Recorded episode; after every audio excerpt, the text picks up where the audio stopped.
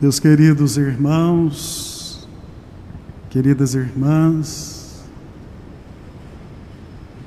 saudação a você que reza através do Facebook de nossa paróquia.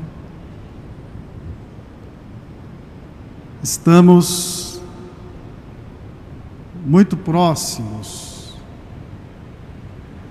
de contemplarmos os últimos acontecimentos da vida de nosso Senhor Jesus Cristo. Amanhã vamos iniciar o Tríduo Pascal, o coração do ano litúrgico. E agora, os nossos olhos se voltam para os últimos passos de Jesus. Nós estamos caminhando com Ele, nós seguimos os seus passos, nós vemos Jesus enfrentando os seus perseguidores, nós ouvimos muito bem as acusações feitas contra ele, percebemos a sua doçura, ele não eleva a voz, é o amor que move o coração de nosso Senhor. Por isso mesmo, ele se entrega desta forma plena e aceita passar por tudo que passou. O amor está acima de qualquer situação. A mais difícil que possa se nos apresentar. E é interessante, meus irmãos, o que o Evangelho de hoje nos traz. Apresenta-nos a situação decisiva em que Judas decide entregar Jesus.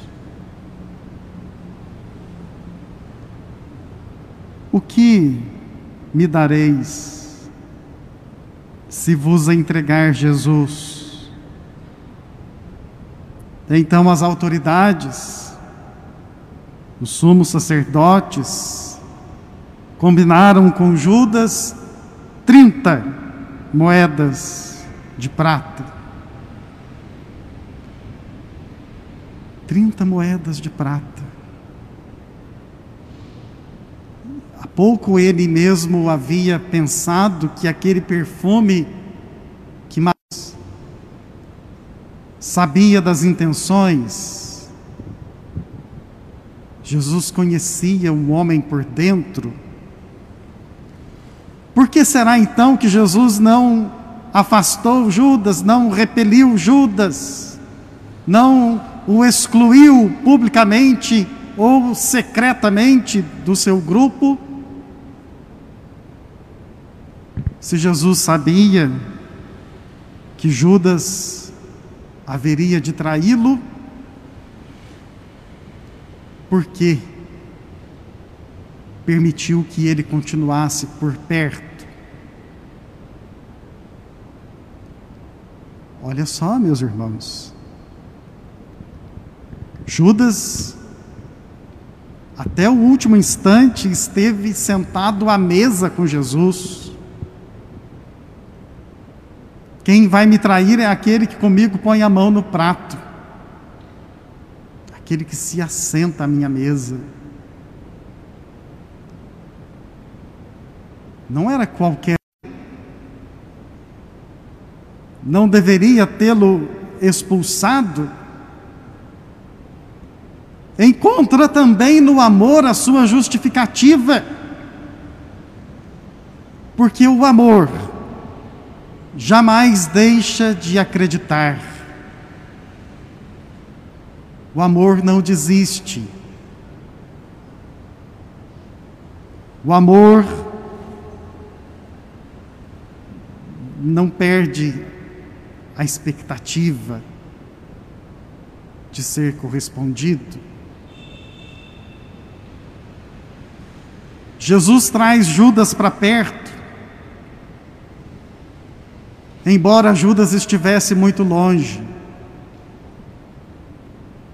Jesus falava de amor e Judas se preocupava com questões financeiras. E ele entregou o Filho de Deus por causa da decepção que teve com Jesus. Porque Jesus não era o Messias que ele esperou. Então ele vende o Senhor e o entrega como um malfeitor para ser morto, mas ainda assim, Jesus não deixou de amá-lo.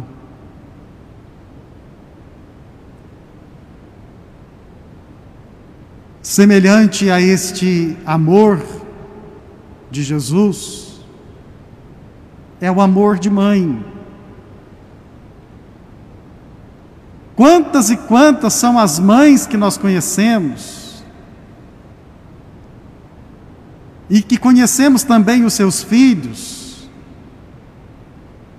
e sabemos dos caminhos errados que estes filhos percorrem,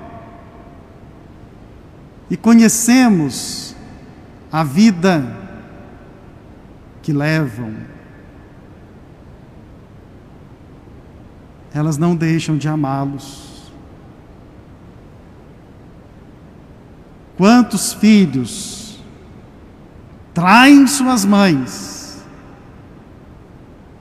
brincam com suas mães, mas elas não deixam de amar. Ah, quem sabe desta vez ele vai melhorar. Quem sabe agora ele muda de vida. a mãe,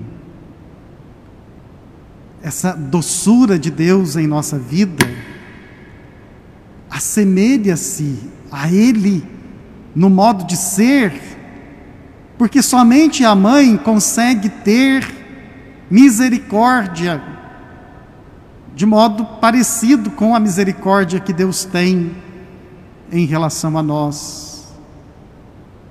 A misericórdia é esse sentimento visceral que a mãe tem em relação aos filhos. E por mais que os filhos cresçam, e por mais que os filhos amadureçam, há uma ligação tão íntima, tão forte entre filho e mãe, que ela é até mesmo capaz de perceber os sofrimentos pelos quais ele passa, sem que ele lhe conte. O filho até tenta esconder da mãe que passa por um apuro, mas a mãe já sabia muito antes, não é verdade? As mães presentes aqui podem testemunhar isso. Quantas noites de sono você já perdeu por causa dos seus filhos? Quantas preocupações, quantas lágrimas derramadas,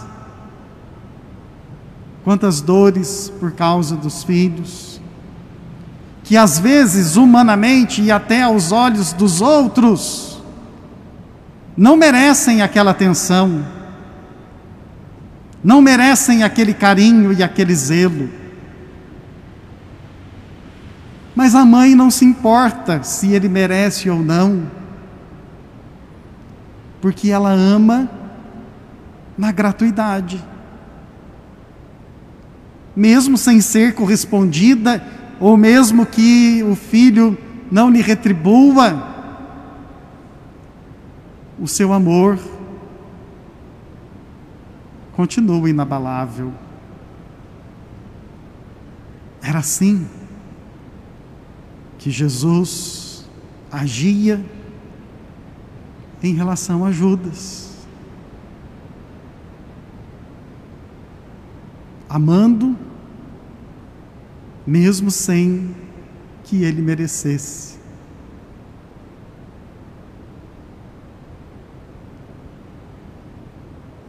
Costumamos na Quarta-feira Santa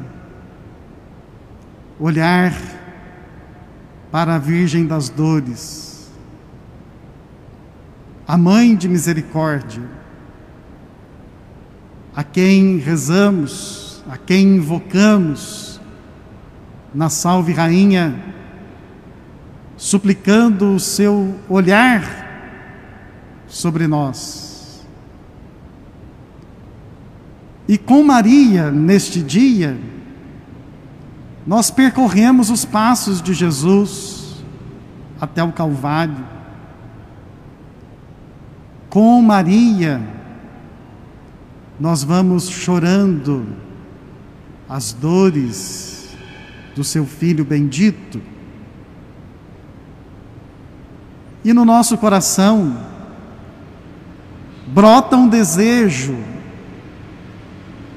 olhando para os sofrimentos desta mãe que sofre com o seu filho chagado, ferido, pregado à cruz, morto e recolhido inerte, frio em seus braços. Queremos consolar Maria. Quantas dores esta mãe enfrentou, quantas dificuldades. Não pensemos que tenha sido romântico, poético, não pensemos que foi um conto de fadas, tudo que Maria viveu. Foi doloroso. Tudo começa quando o anjo lhe aparece e anuncia o plano de salvação de Deus. Curvar-se ao projeto de Deus não foi fácil, mas ela se submeteu, renunciou, abriu mão suas, de suas vontades para querer a vontade de Deus. E dali em diante, só dificuldade a situação com José, que queria deixar-lhe. O modo como o menino nasceu longe de casa, depois ter que fugir para o Egito para que o menino não fosse morto. Ah, sem deixar de dizer a profecia de Simeão: uma espada de dor transpassará a tua alma. E essa espada não deixou de cravar-se no peito de Maria.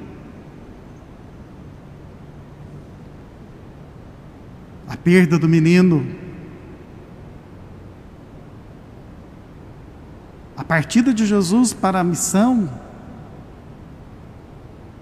depois a dureza de vê-lo mal falado, malquisto, humilhado. A dureza de vê-lo carregando a cruz, sendo pregado, morrendo. Que mãe pode suportar isso?